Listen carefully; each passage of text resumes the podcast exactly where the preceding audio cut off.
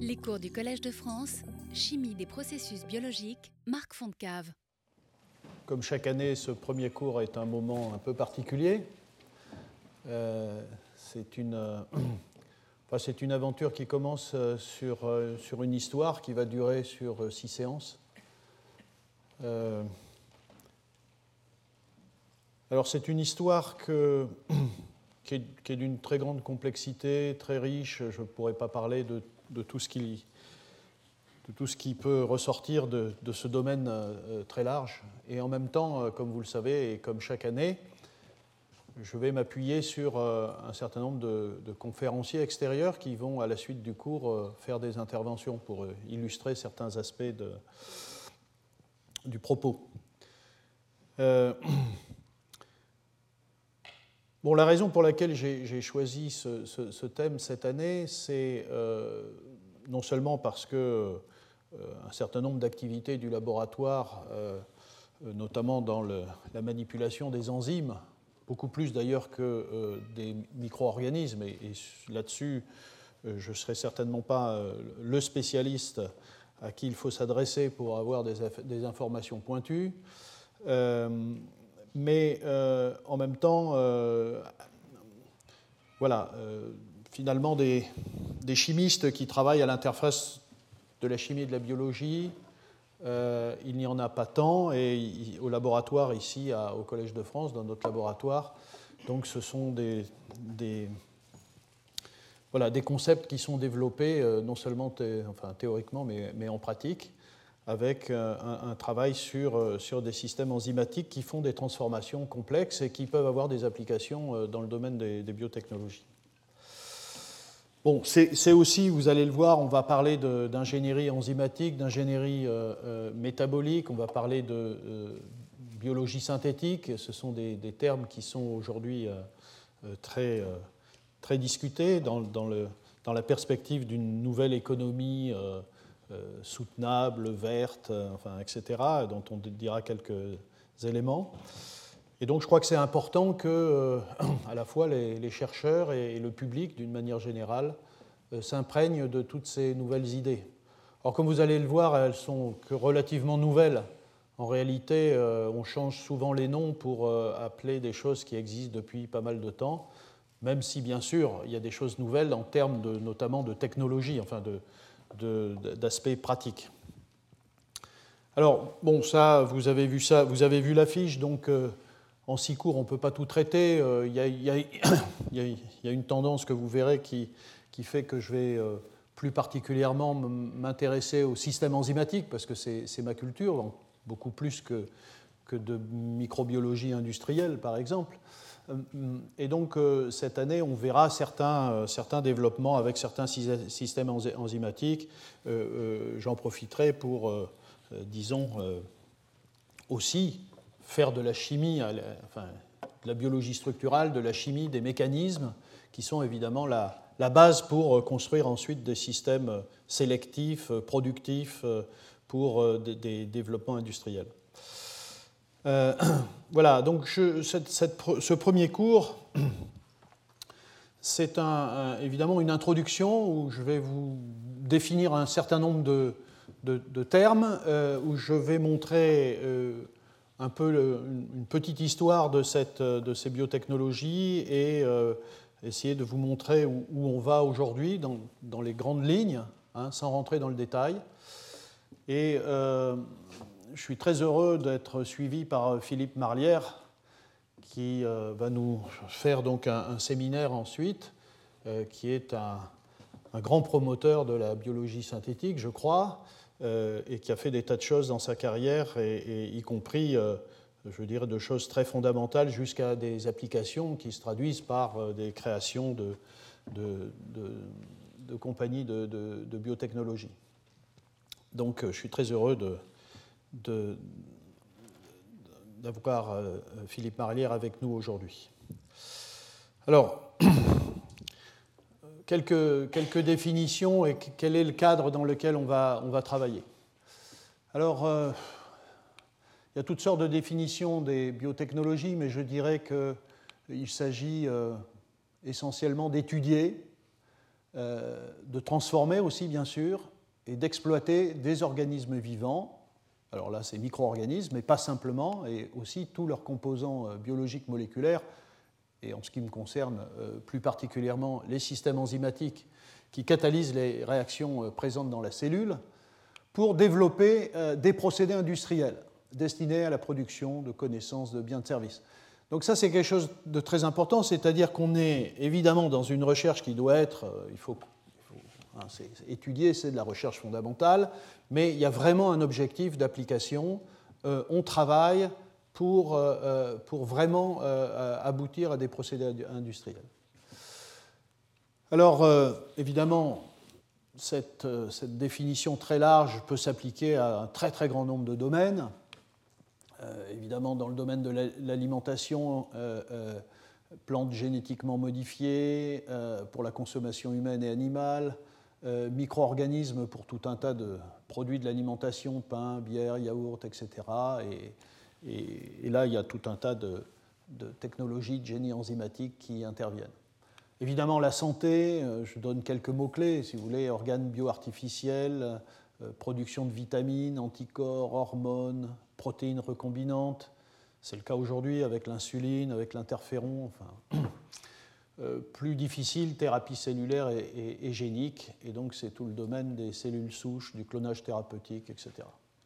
Le domaine de l'environnement n'est pas absent, bien sûr, hein, puisque là, on a des applications dans le domaine de la dépollution, de la bioremédiation, de la biolixiviation, etc.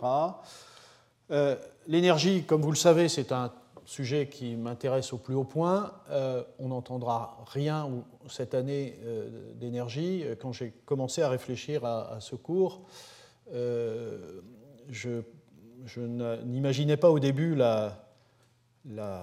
l'ampleur la, du projet. C'est immense, il y a des tas de choses. Évidemment, sur les aspects énergétiques, il y a énormément d'activités de choses très très intéressantes, aussi bien avec les enzymes, avec les micro-organismes. Euh, comme vous le savez, les, enjeux sont, majeurs en ce qui concerne euh, l'arrivée des, renouvelables pour remplacer les fossiles. Mais je n'en parlerai pas cette année et je pense que euh, l'année prochaine sera un cours qui continuera sur ce thème de chimie et biotechnologie, mais essentiellement dédié à la question énergétique. Et puis il y a toute la chimie, euh, la chimie, euh, c'est-à-dire l'industrie chimique produisant euh, tout un tas de composés chimiques et pharmaceutiques, polymères, médicaments, syntho, matériaux divers, évidemment peut profiter de ces développements. Alors, à l'intérieur de tout ça, il y a un aspect très particulier qui m'intéresse, c'est la catalyse. la catalyse est au cœur de cette démarche nouvelle de la chimie, qu'on peut appeler chimie verte, si vous voulez, qui pousse les chimistes à, sortir de leur retranchement et d'aller vers l'invention de nouveaux procédés de synthèse en particulier et de nouveaux procédés où la catalyse joue un rôle important parce que euh, c'est au centre de, euh, euh, de, cette nouvelle chimie qui sera basée sur des solvants, des produits, des réactifs non toxiques, qui, partira de substrats renouvelables par des systèmes d'activation, de, valorisation du CO2, de l'eau, de l'hydrogène, du méthane, de la biomasse, enfin, etc. Évidemment, avec un souci de limiter les déchets dans ces nouveaux processus synthétiques, euh, de limiter la dépense énergétique euh, et euh, effectivement de, de, mettre en œuvre des réactions qui sont sélectives. alors, la catalyse, de ce point de vue-là, les procédés catalytiques sont des procédés qui sont, euh, vont jouer un rôle et qui jouent un rôle central euh, dans, euh, cette nouvelle chimie. Et c'est déjà le cas. Hein. Il y a énormément de procédés catalytiques dans, dans l'industrie. et quand je parle de catalyse, je parle à la fois de catalyse et de biocatalyse. C'est pour ça que ici je considère un vaste euh, une vaste échelle de catalyseurs potentiels qui vont de, euh, voilà, d'enzymes, de, euh, de, catalyseurs bio-inspirés, de catalyseurs, enfin là, y, compris avec de la chimie hétérogène, mais jusqu'au système vivant, enfin, micro-organismes et les composants de type enzyme. Et tout ça va faire une nouvelle chimie qui a déjà démarré et voilà, qui, va répondre à, un certain nombre de, problématiques liées à l'environnement, à l'énergie, à, ce nouveau monde, disons, propre que nous essayons tous de construire. Euh, alors, je l'ai déjà dit, mais en, gros, euh, pour simplifier, il y a deux types euh, de, de systèmes de transformation de, de, la matière dont on parle. Il y a d'une part les systèmes enzymatiques, là on est au, au niveau du moléculaire, et là on va parler de, à nouveau, j'inclus, vous voyez, quand je mets catalyseur bioinspiré, ce ne sont pas des enzymes, ce sont des enzymes, enfin, ce sont des, systèmes catalytiques créés euh, par l'homme, euh, mais que je mets là-dedans parce que ça a un contenu biologique au sens où euh, ils sont issus d'une réflexion sur la structure et le fonctionnement des enzymes qu'ils copient. on peut parler d'enzymes artificielles, j'en parlerai, c'est les enzymes recombinantes, et évidemment, ça, ça vient d'une vieille histoire où on sait maintenant, enfin depuis très longtemps, euh, euh, sortir des enzymes recombinantes de micro-organismes dans lesquels on a modifié euh, quelques gènes, un gène. Et puis après, il y a, le, deuxième aspect, c'est le deuxième outil, ce sont les, que j'appelle les usines cellulaires.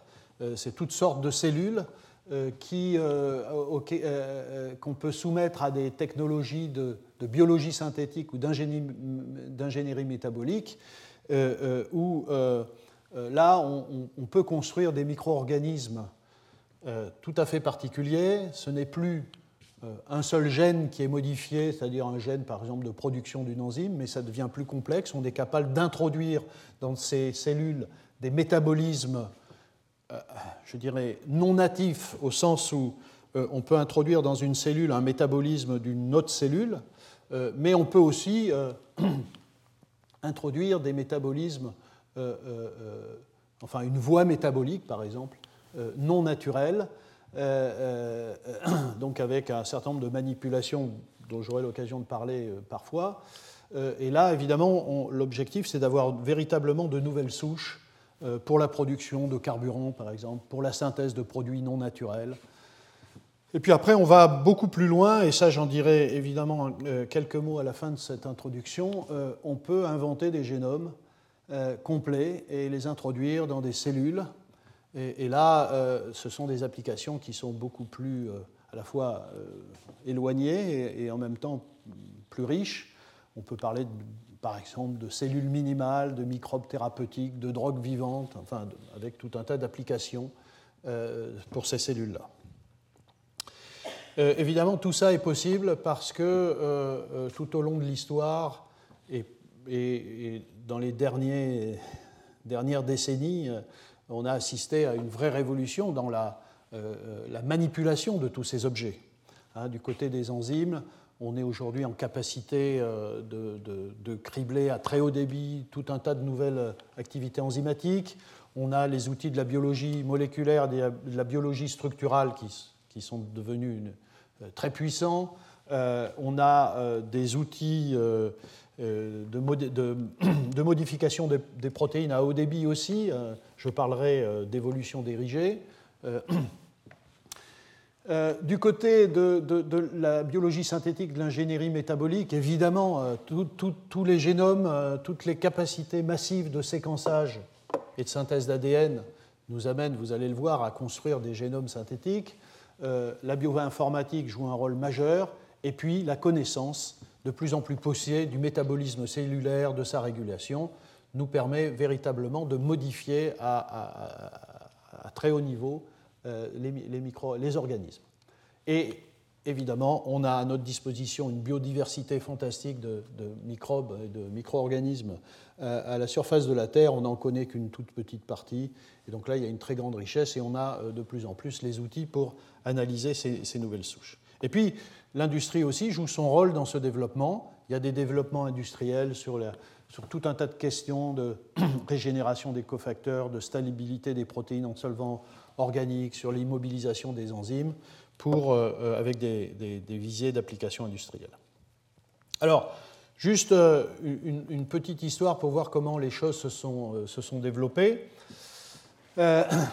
alors, pour moi, il y a. Alors, évidemment, hein, ce, domaine-là, comme je vous l'ai dit, il ne démarre pas d'aujourd'hui. Il y a longtemps que l'humanité utilise des organismes, sans savoir d'ailleurs que c'était des organismes au début, hein, des levures, euh, pour euh, faire du pain, des fromages, des boissons alcoolisées. Enfin, donc vous savez, ça date de l'Antiquité. Mais disons que j'ai envie de, donner deux grands noms, de mon point de vue, qui euh, jouent un rôle majeur dans, cette histoire-là. C'est évidemment, d'une part, Pasteur, à la fin du 19e siècle, enfin milieu du 19e siècle, qui est sans doute euh, celui qui permet le, démarrage de la microbiologie industrielle d'une certaine façon, en démontrant que les fermentations, euh, enfin, les fermentations alcooliques, lactiques, etc., sont dues à l'activité de micro-organismes vivants. Euh, et, le deuxième grand nom, c'est Buchner, de mon point de vue, qui démontre que ces activités-là sont en fait dus euh, aux enzymes, et c'est là qu'apparaît la notion d'enzyme. Et aujourd'hui, tout le monde sait que les cellules sont remplies de ces euh, macromolécules, ce sont des protéines pour l'essentiel, euh, qui sont absolument indispensables aux réactions chimiques qui se développent au sein des cellules. À partir de là, vous voyez, c'est le début du XXe siècle, et là, on va voir défiler toute une série de, réellement d'application de l'utilisation de ces micro-organismes et aussi d'enzymes. Euh, quelques exemples, hein. il y en a un certain nombre, juste pour vous montrer un peu comment les choses se développent. Donc, y compris avec des. des c'est pas uniquement dans des laboratoires académiques, hein. là déjà ce sont des entreprises. Vous voyez ici euh, un mélange d'enzymes pour le traitement du cuir, euh, la synthèse du mandélonitrile avec des extraits de plantes, euh, la production biotechnologique d'acétone dès 1915 hein, euh, en utilisant Clostridium acetobutylicum. Euh, si je mentionne juste que Chaim Westman, qui a été à l'origine de ce travail, a été le premier président de l'État d'Israël. et puis après, un certain nombre d'industries, voilà, Pfizer dès, dès 1930 produit de l'acide citrique par fermentation. Alors, un grand moment, c'est évidemment euh, au moment de la Seconde Guerre mondiale, c'est euh, un grand moment du développement de la microbiologie industrielle, c'est évidemment la, production euh, de la pénicilline, qui est un sous-produit donc, métabolique des champignons. Donc, vous voyez la, la, structure ici. Et à partir de là, il y a un énorme développement de production industrielle d'antibiotiques, de vitamines, etc. etc. Ici, par exemple, euh, la cortisone, des 50 par euh, toutes ces boîtes. Euh, alors, évidemment, on ne peut pas. J'ai parlé de Pasteur et de Buchner, on ne peut pas ne pas parler évidemment de Watson et Crick. en 1953, dans ce papier de Nature, Watson et Crick donc, montrent la, ce qu'est l'ADN, ce que sont les acides nucléiques, et euh, la structure de l'ADN. Et évidemment, c'est le euh, départ de, euh, de, tout un développement fantastique de biologie moléculaire. et là, à partir des années 60, c'est le domaine du génie enzymatique, une, utilisation très importante d'enzymes. bon, voilà quelques exemples ici. Et à partir des années 70, c'est vraiment la, révolution de la biologie moléculaire. Et là, c'est au sens où c'est à ce moment-là qu'on euh, devient capable de euh, transformer des bactéries pour leur faire faire autre chose que ce qu'elles font d'habitude.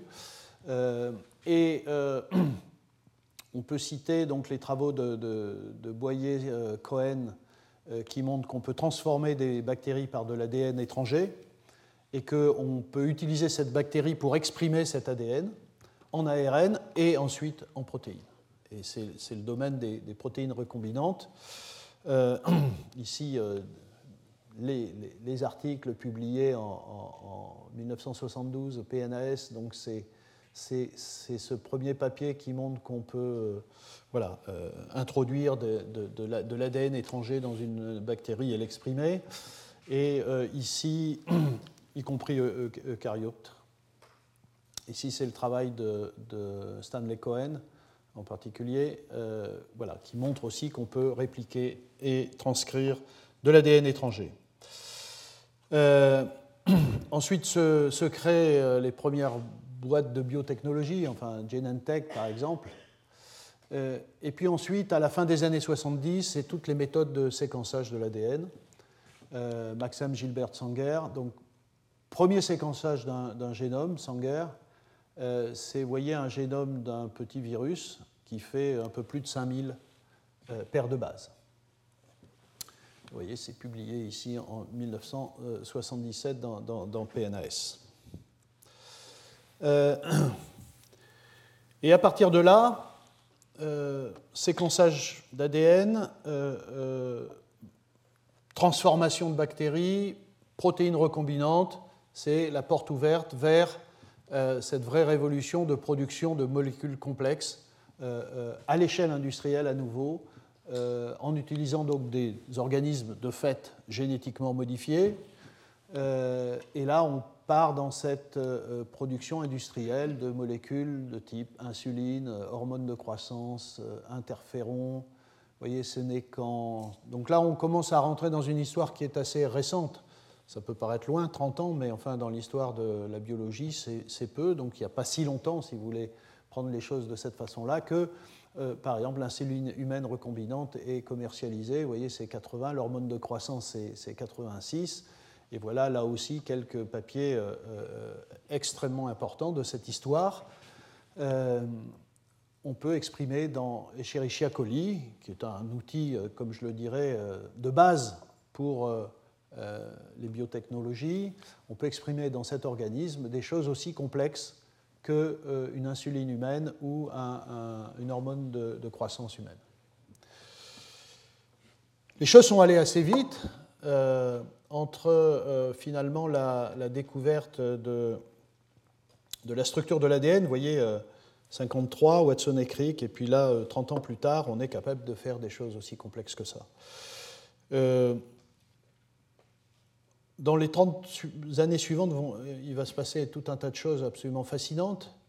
en même temps, déjà en 80, enfin, déjà en 80, ces, ces exploits-là euh, sont, vraiment, euh, enfin, ce sont vraiment des exploits et, en même temps, ce qu'on fait aujourd'hui n'est pas si différent que ça euh, au niveau industriel.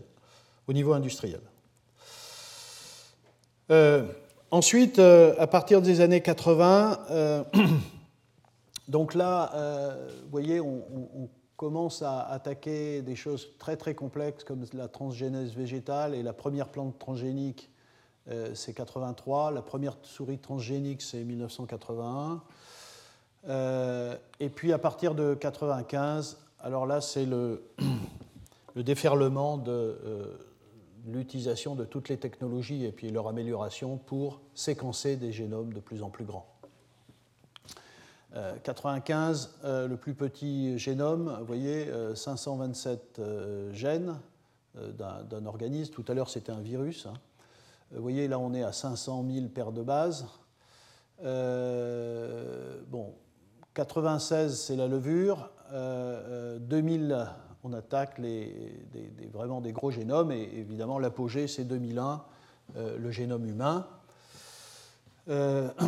évidemment, les technologies se développant, c'est de moins en moins cher de séquencer un génome. Et donc, ça peut se faire. Et puis, à partir de 2000, c'est une histoire que je vais un peu plus développer euh, maintenant. C'est vers ce qu'on peut appeler la cellule synthétique. En même temps, vous allez le voir, euh, c'est peut-être aller un peu loin de parler de cellules synthétiques pour le moment, mais euh, gardons ce terme qui est assez, assez excitant pour dire, pour dire qu'est-ce qu'on a derrière. Alors, Synthétique, ça veut dire qu'en effet, à ce moment-là, la chimie intervient. Euh, la chimie intervient pour la synthèse des, génomes, et en 2003, c'est la synthèse d'un petit génome, à nouveau ce fameux virus, là, qui a 5000 bases. Euh, et là aussi, ça va très vite, hein, puisqu'en 2008, c'est la synthèse chimique d'un chromosome bactérien, Mycoplasma genitalium. Là, vous voyez, donc on est à 500 000, donc 100 fois plus. Et vous voyez que ce sont des articles maintenant très très récents, hein, c'est Science 2008. En 2010, c'est la synthèse chimique du chromosome de, de mycoïdes, euh, 1 million de bases. Donc là, c'est vraiment un exploit. Et comme vous allez le voir, ce chromosome peut être implanté euh, dans un autre organisme. Et ça, c'est Science 2010. Alors, ce Science 2010 a fait énormément de bruit. Euh, dans l'institut de, Greg Venter, dont vous avez entendu parler, euh, je n'ai pas la compétence pour rentrer dans le détail de, de, la stratégie qui a été mise en œuvre. Je vais juste la résumer. Et en même temps, euh, mon propos aujourd'hui n'a pas besoin de rentrer dans le détail de, cela, mais c'est véritablement un génome synthétique, dans le sens où on part vraiment d'une synthèse d'oligonucléotides au départ. Voyez, donc là, ce sont des, alors ce sont des chimistes ou des machines de chimistes qui font la synthèse des oligonucléotides. Et puis après, il faut assembler ces oligonucléotides, et là, ce n'est pas purement chimique parce que euh, la, synthèse fait intervenir des organismes. Euh, euh, en effet, une fois qu'on a synthétisé ces, cassettes qui font 1000 bases, et qui sont représentées ici et que vous ne voyez pas dans le grand génome, ces, cassettes-là sont assemblées euh, dans la levure par des mécanismes de, recombinaison homologue pour produire euh, euh, ces, acides nucléiques bleus. Et petit à petit, on passe d'assemblage de, de, de, 1000 à 10 000, à 100 000 et à 1 million. Et voilà comment le génome se construit et, voilà, et le génome final rouge est appelé génome synthétique. À nouveau, je le répète parce qu'on part de quelque chose qui est non vivant, c'est un synthétiseur d'oligonucléotides qui, euh, qui reçoit des, des, précurseurs qui sont achetés euh, dans le commerce. Il n'y a aucun organisme vivant qui intervient ici et euh, ensuite l'assemblage se fait quand même à partir d'organismes.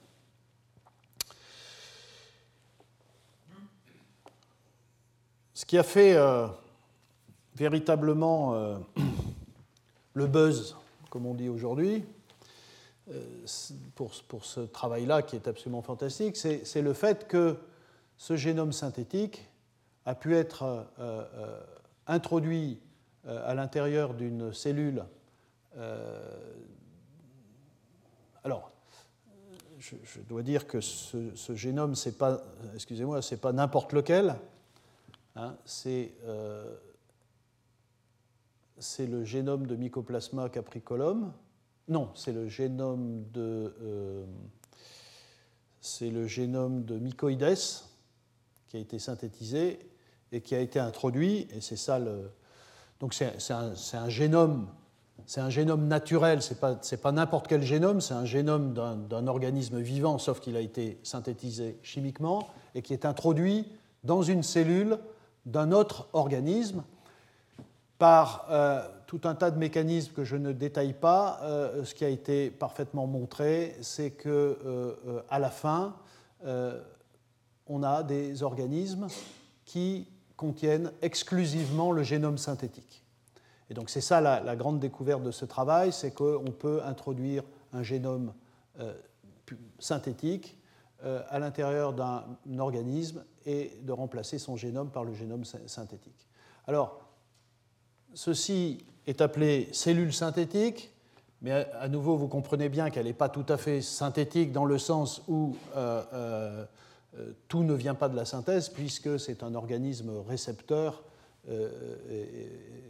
donc qui, le seul changement, euh, c'est le génome. Mais ce qui est l'étape, ce qui permet de parler quand même de cellules synthétiques, c'est que l'analyse du protéome qui vient de cette nouvelle cellule euh, montre parfaitement bien que c'est un protéome qui correspond au génome synthétique et à rien d'autre. Donc on a véritablement transformé cette, cette, cette, cellule de façon extrêmement, évidemment, forte par, création, finalement, d'une nouvelle cellule qui combine une partie de la cellule réceptrice et une partie très évidemment majeure de la, de, de la cellule donneuse, euh, enfin de son génome. Bon, je ne rentre pas dans le détail pourquoi tout ça a pu se faire, euh, en particulier euh, pourquoi cet ADN étranger n'a pas été, n'a pas été coupé par des enzymes de restriction. si vous voulez en discuter, mais c'est un aspect purement technique. Bon, à partir de cette formidable avancée qui est qu'on peut en effet synthétiser un génome, l'introduire au sein d'une bactérie et créer une nouvelle cellule, évidemment, on peut se dire que tout est possible. C'est-à-dire qu'on peut introduire à l'intérieur d'une bactérie un génome, euh, pas uniquement un génome naturel, mais un génome euh, totalement nouveau. Alors, voilà différentes possibilités. Euh, donc, on peut synthétiser chimiquement un génome et le transplanter dans une cellule hôte et on a donc une nouvelle bactérie. Ce génome, comme je l'ai dit, il peut venir, sa séquence peut être rigoureusement identique à celle d'un génome qui existe ou peut être une invention euh, totale. Euh, ça ouvre la possibilité de se poser la question de quel est le génome minimal. Euh, jusqu'à quel degré on peut, évidemment ça c'est une question fascinante, quelle est la, cellule minimale, celle qui contient le minimum de gènes et qui peut vivre, et qui peut proliférer et vivre. Et donc la question c'est comment on peut réduire ce génome à un génome minimal euh, qui euh, en même temps nous ramènera euh, peut-être à ce qu'on appelle la protocellule, c'est-à-dire la première cellule à l'origine de la vie. et en même temps, sur le plan biotechnologique, y compris industriel, c'est intéressant de savoir quel est le, voilà, quel est le génome minimal dont on a besoin, et donc, par conséquent, quel est le protéome minimal dont on a besoin. À partir de là, on peut imaginer que maîtrisant cette cellule minimale, on peut rajouter euh, des, des, parties génomiques pour faire des ajouts métaboliques, pour faire des ajouts biosynthétiques à, la cellule minimale. Euh, D'autres idées, c'est que euh, pour le moment, ces génomes sont construits, sur euh, des acides nucléiques naturels, bien sûr, qui euh, s'appuient sur les quatre bases de l'ADN que vous connaissez et qui, permettent donc de faire la synthèse de l'ADN, de l'ARN. Donc, c'est les fameuses paires ATGC. mais l'idée, c'est que est-ce qu'on ne pourrait pas étendre, j'en dirais des choses plus précises tout à l'heure, est-ce qu'on ne peut pas étendre euh, ce génome euh, avec des, bases non, naturelles? Et donc là, euh, est-ce qu'on peut aller vers des génomes dans lesquels le, support de l'information génétique ne serait pas uniquement AT et puis un dernier aspect, euh, c'est une cellule qui est modifiée par euh, la chimie, c'est-à-dire pas simplement par l'ajout, euh, par des ajouts métaboliques ou par des ajouts d'acides nucléiques non naturels, etc. Mais est-ce que on peut partir de, cellules utiles pour la, microbiologie industrielle et introduire des systèmes chimiques qui confèrent à ces cellules des propriétés particulières de, production de, molécules, par exemple. Il y a eu des tentatives pour regarder ce que c'est que ce génome minimal. Euh, vous voyez ici, euh, dans ce travail, Science 1999, euh, bon, il y a eu, à partir de Mycoplasma genitalium, qui est un, qui est un, qui a un, petit, euh, un petit génome. Euh, donc euh, ce travail a conduit à identifier, à aller au minimum à quelque chose comme 300 gènes. Bon, est-ce que 300 gènes est le génome minimal? Est-ce qu'on peut descendre en dessous? Bon, moi je n'ai pas la compétence pour discuter de cela, mais je veux ici vous faire part du fait que, en effet, il y a des recherches sur, sur ce, génome minimal, et ça c'est vraiment une question tout à fait intéressante, et y compris pour le chimiste. Qu'est-ce que, évidemment, ces gènes, codent pour tout un tas de molécules, et y compris des systèmes enzymatiques. Quelle est, euh, quelle est la chimie minimale qu'il doit y avoir dans un système vivant en termes de, euh, de voies métaboliques, de voies biosynthétiques, de systèmes enzymatiques? Ça, c'est évidemment quelque chose qui est très très intéressant. Et je, lis cela. Évidemment, one important, euh, je traduis en anglais si vous voulez, une, une, une question importante qui est posée par la disponibilité des, génomes aujourd'hui, c'est combien de gènes sont essentiels pour la vie. Nous sommes maintenant dans une, euh, dans une situation qui permet euh, de, enfin, d'attaquer ce problème en reposant la question de, cette façon, de la façon suivante. Euh, non, en, reposant la question qu'est-ce que la vie en termes génomiques, c'est-à-dire quel est le nombre minimal de, gènes qui définit la vie.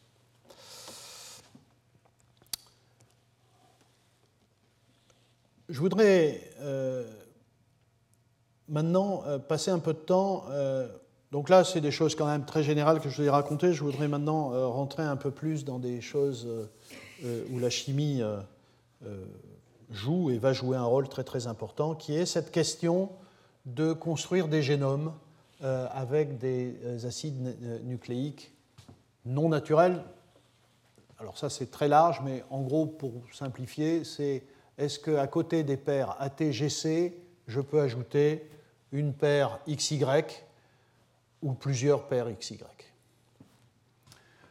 alors ici, ce sont des choses que vous connaissez, c'est la structure en double hélice de l'ADN avec ses associations adénine, thymine, guanine, cytosine. Euh, voilà les bases euh, qui, sont, euh, qui sont présentes dans l'ADN et qui sont associées alors j'insiste parce que j'en discuterai un peu plus en détail, qui sont associés bord à bord grâce à des interactions faibles de type, en particulier, liaison hydrogène entre ce couple AT et de la même façon entre, dans ce couple GC. Et donc la question, telle que je l'évoquais tout à l'heure, c'est est-ce qu'on peut étendre donc le code génétique avec des paires de bases non naturelles?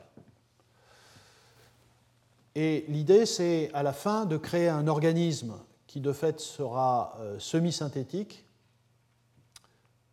parce que évidemment, comme ce sont des paires de bases non naturelles, elles ne, sont pas euh, produites par la cellule. Euh, donc, avec tout un tas d'avantages. Évidemment, alors, vous voyez ce type de projet qui est absolument fascinant pour moi. Euh, ce sont des projets qui, qui sont intéressants parce que, parce que la science, enfin, ça, pousse la science vers des, choses tout à fait extraordinaires. Euh, et en même temps, il faut aussi que ça serve un peu à quelque chose. Euh, et donc, l'idée, c'est est-ce qu'il y a un avantage à avoir un organisme qui a un génome contenant ATGC et puis d'autres paires de, paires de bases? Alors on pourrait dire qu'après 4 milliards d'années euh, d'évolution, euh, le monde vivant s'est limité à AT et GC que probablement ça, suffit euh, largement à faire une vie, bah, d'ailleurs c'est le cas, hein, une vie stable. donc on pourrait, dire, on pourrait se demander pourquoi aller se poser des questions comme ça. Mais en même temps, bon, voilà, la, question c'est est-ce qu'il pourrait y avoir un avantage euh, à, avoir des organismes euh, qui contiennent des paires XY Donc potentiel accru de stockage de l'information génétique.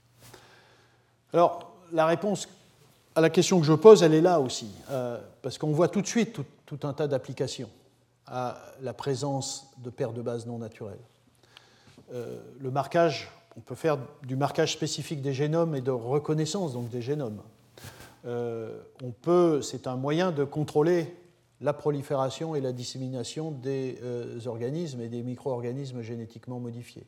Question euh, extrêmement importante. on peut construire évidemment des réseaux de transcription nouveaux, on peut introduire de nouvelles bases dans l'ARN et faire des nouveaux ribosymes, on peut produire peut-être et faire évoluer des protéines en utilisant des acides aminés non naturels. Donc il y a, il y a potentiellement des choses extrêmement riches à tirer de, cela. Euh,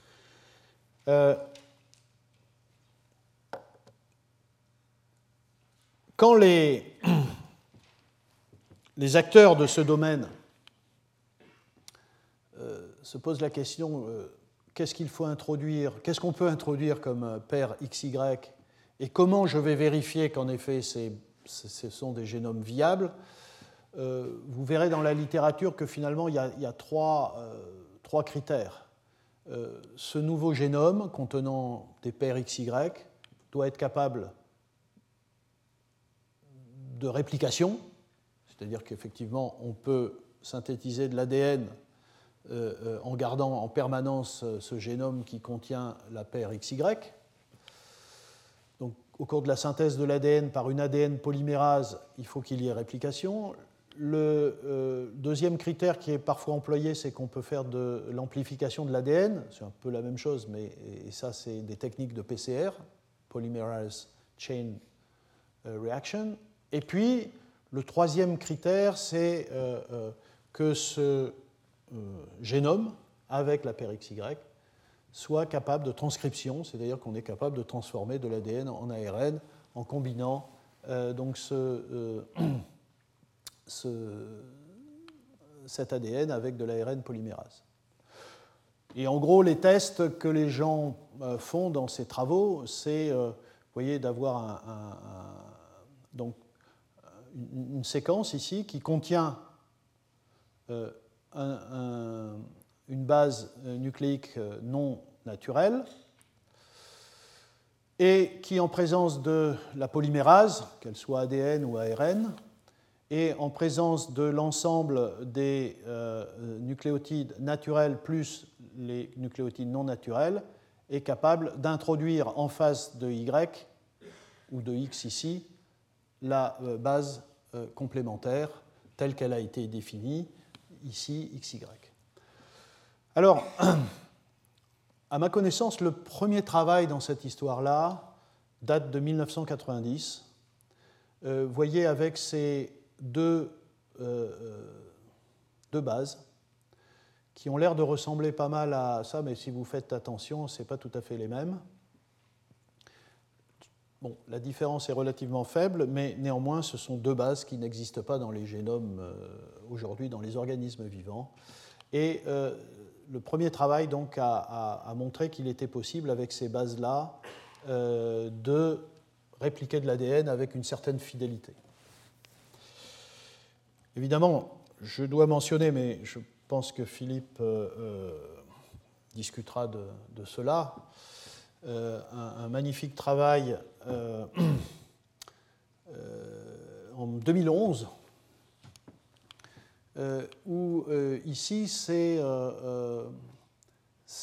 un travail qui a conduit à, à faire évoluer un génome vers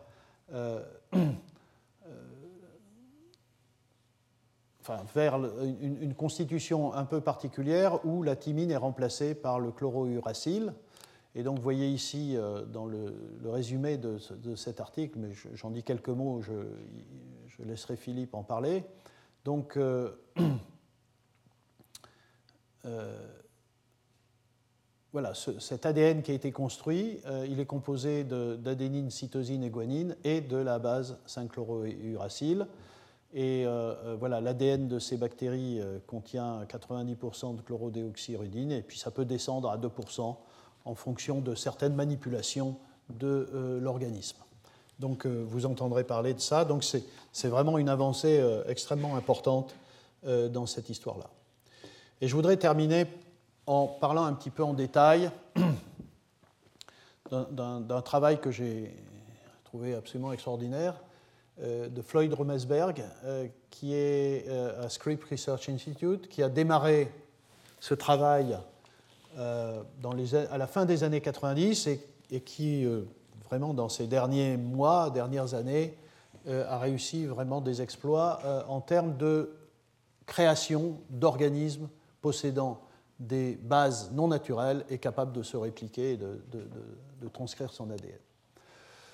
Oui, il, démarre en 1999 et euh, tout au long des années jusqu'à maintenant, euh, il a été capable d'identifier cette paire de nucléotides, en tout cas cette paire de bases ici, enfin on peut appeler ça des bases, mais ça ne ressemble plus beaucoup à des bases, mais ces, ces assemblages, d'où ça sort? Ça sort d'un travail absolument colossal de criblage d'abord dans un premier temps de 3600 paires de bases et de 6000 paires de bases non naturelles. À peu près 10 000 paires de bases non naturelles euh, euh, ont été imaginées, synthétisées et euh, testées pour leur appariement. Et, donc ensuite, alors vous voyez ici les interactions entre ces bases Oh, bah, excusez-moi, je ne devrais pas les appeler bases, mais je ne sais pas comment les appeler.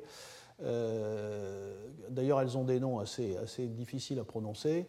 Euh, alors, excusez-moi, je vais les appeler bases, hein, ça sera plus facile, ça fera référence aux bases nucléiques.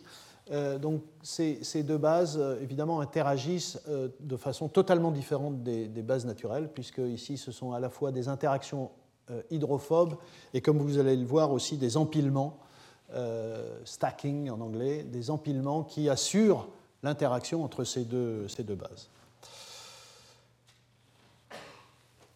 Euh, il y a eu un travail de, biologie structurale euh, formidable.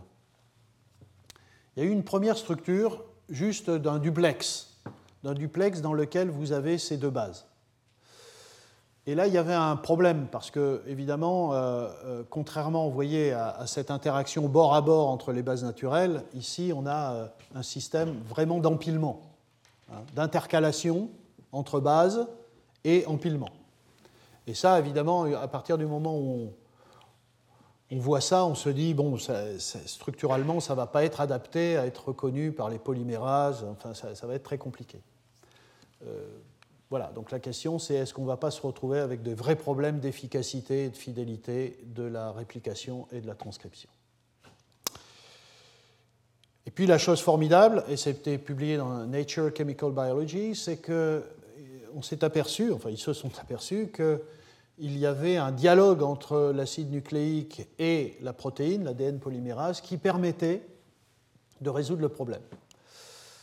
Euh, donc, euh, Première structure aux rayons X, euh, c'est celle de euh, euh, l'ADN polymérase avec un acide nucléique qui contient donc l'une des bases, enfin l'une des bases ici qui s'appelle DNAM,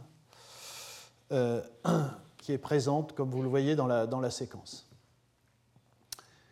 Et lorsque, au cours de la réplication, on ajoute en face donc, la base euh, correspondante, eh bien, ce qui se passe, c'est qu'il y a un réarrangement euh, tout à fait considérable d'une des hélices, ici l'hélice euh, O, et l'interaction entre la protéine et l'acide nucléique conduit à une structure où, comme vous le voyez, il n'y a plus d'intercalation et il n'y a plus de, d'empilement. Et euh, on voit les deux bases venir euh, véritablement bord à bord en face. Et d'ailleurs ici, on voit les deux structures superposées, ce mouvement de l'ADN polymérase qui s'adapte à l'acide nucléique en présence de son, de son substrat. Alors, Évidemment, d'une certaine façon, c'est une grande chance que ça se passe comme ça. Ce n'était pas obligatoirement euh, pensé, mais c'est une observation tout à fait intéressante. Euh,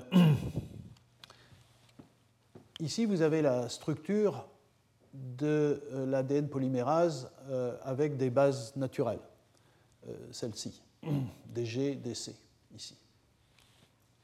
Et vous voyez à nouveau ce qui est euh, tout à fait connu, c'est que euh,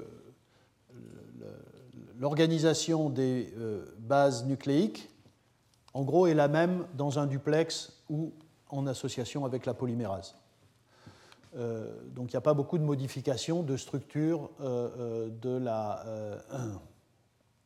de, cette paire de bases. Vous voyez, les distances sont constantes. là, ce qui se passe avec cette paire de bases non naturelles, c'est que l'empilement qui posait un problème et qui était vu dans la première structure est empêché dans le complexe avec la polymérase. Et en dépit du fait qu'en effet il n'y a pas de liaison hydrogène et que ce sont des interactions hydrophobes, euh, normalement d'empilement, etc., qui favorisent l'association, la contrainte par la polymérase fait qu'on a aussi une structure bord à bord. Voyez, dans la polymérase, on a quelque chose avec des distances d'ailleurs entre les deux bases qui sont comparables à celles qu'on a dans le, système naturel. Ça, c'est quand même assez extraordinaire. Et évidemment, tout ça est dû au fait qu'il y a eu un travail considérable qui a duré longtemps pour l'obtention de structures cristallographiques de ce type-là, hein, qui est un outil absolument majeur. Voilà. Et puis, euh,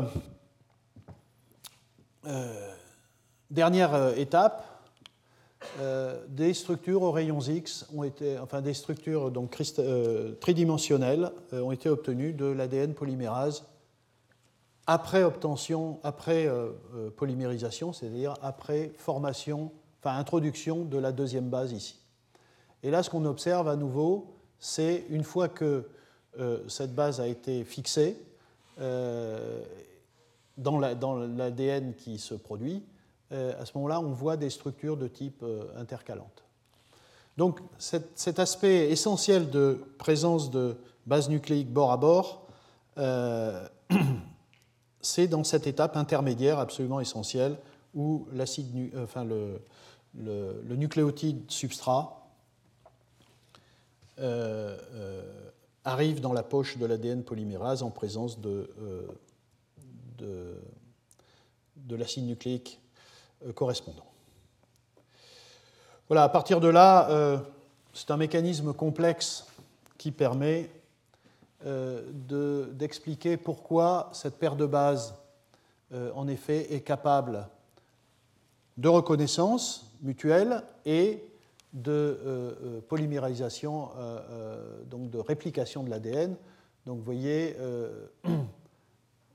l'acide nucléique contenant une base non naturel, euh, arrivé de la base correspondante en face, euh, à ce moment-là, euh, la, fermeture de l'hélice haut de l'ADN polymérase, donc, fixation de cette base qui vient d'arriver.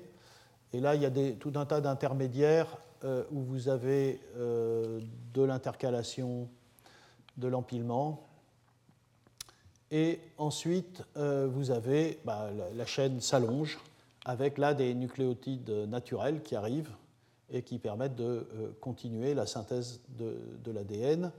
Et euh, en fait, cette, cette, formation-là de, de structures intercalées dépend pas mal de la, de la, séquence environnante. Alors ça peut être dans ce sens-là ou dans l'autre, enfin je ne veux pas rentrer dans le détail. Bon, donc à partir de 10 000 paires de bases, il y en a une qui a l'air de convenir et qui, euh, en tout cas, euh, interagit avec les, enzymes pour faire de, la réplication de l'ADN. Nature 2014, c'est peut-être euh, l'aboutissement, un organisme vivant semi-synthétique. Et la question qui était posée, c'est que est-ce qu'on peut est-ce qu'on peut euh, répliquer, euh, est-ce qu'on peut avoir un organisme capable de répliquer un plasmide comportant une paire de bases non naturelles? Alors, ça devient plus. Là, tout ce que je vous ai montré avant, c'est de la chimie. Hein. on est dans des, solutions où on a des, enzymes, des petites molécules, des acides nucléiques, enfin, etc. Là, on passe à l'échelle supérieure, ce sont des organismes vivants. Alors, évidemment, ces organismes vivants euh, ne peuvent pas synthétiser ces nucléotides non naturels, donc il faut les donner euh, dans le milieu de culture. Donc il faut nourrir les cellules avec des nucléotides non naturels. Évidemment, ensuite, il faut que les polymérases reconnaissent ces nucléotides au sein d'un milieu euh, extrêmement complexe. Et dernier point, il faut que ces génomes, il faut que l'organisme qui reçoit ces nucléotides non naturels ne les reconnaisse pas comme terriblement étrangers et ne mette pas en œuvre un processus de réparation pour s'en débarrasser.